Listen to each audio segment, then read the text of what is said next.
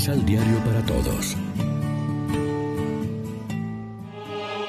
Proclamación del Santo Evangelio de nuestro Señor Jesucristo, según San Lucas.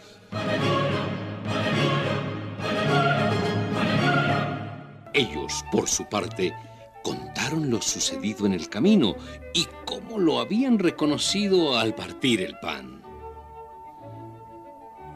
Mientras estaban hablando de todo esto, Jesús se presentó en medio de ellos. Les dijo, Paz a ustedes.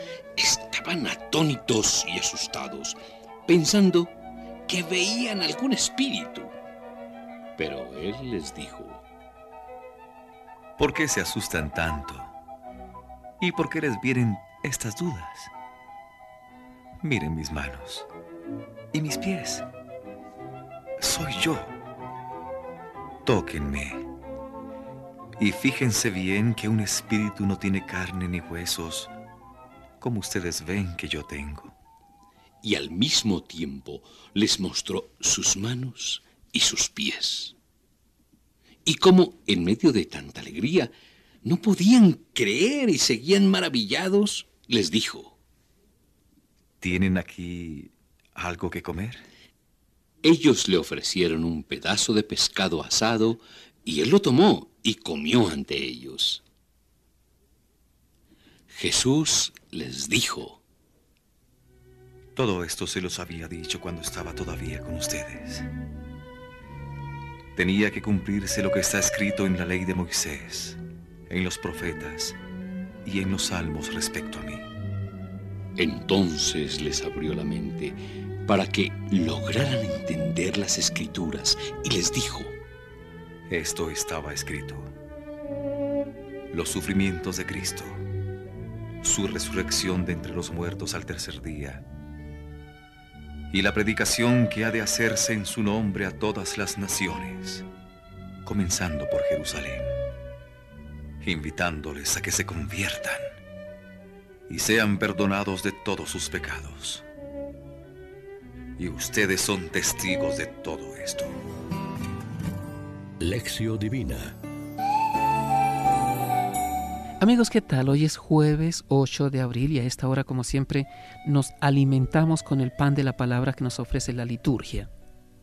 Jesús hace dos cosas para ayudar a los discípulos a superar el espanto y la incredulidad. Les muestran las manos y los pies diciendo, soy yo, y manda palpar el cuerpo diciendo, porque un espíritu no tiene carne y huesos como ven que yo tengo. Jesús muestra las manos y los pies porque en ellos están las marcas de los clavos. Cristo resucitado es Jesús de Nazaret, el mismo que fue muerto en la cruz, y no un Cristo fantasma como imaginaban los discípulos viéndolo. Lucas dice que por causa de tanta alegría, ellos no podían creer. Jesús pide que le den algo para comer.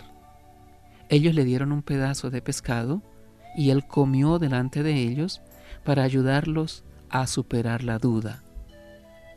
También nosotros podemos reconocer a Cristo en la fracción del pan eucarístico, en la palabra bíblica y en la comunidad reunida. En las circunstancias más adversas y oscuras que se puedan dar, también nosotros muchas veces andamos desconcertados como aquellos discípulos, y el Señor se nos hace compañero de camino y nos está cerca. Aunque no lo reconozcamos fácilmente, en más de una ocasión nos tendrá que decir por qué te alarmas, por qué surgen dudas en tu interior.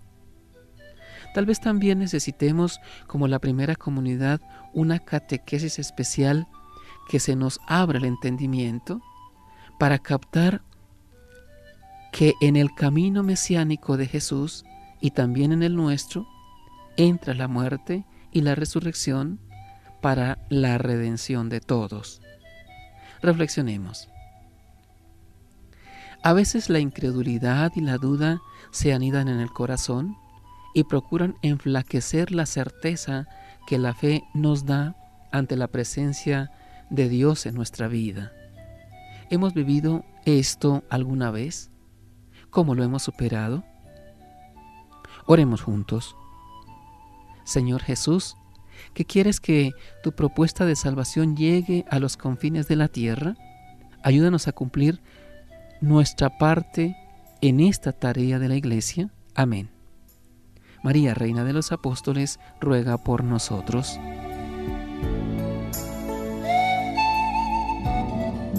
Complementa los ocho pasos de la Alexio Divina adquiriendo el emisal Pan de la Palabra en Librería San Pablo o distribuidores. Más información www.sanpablo.co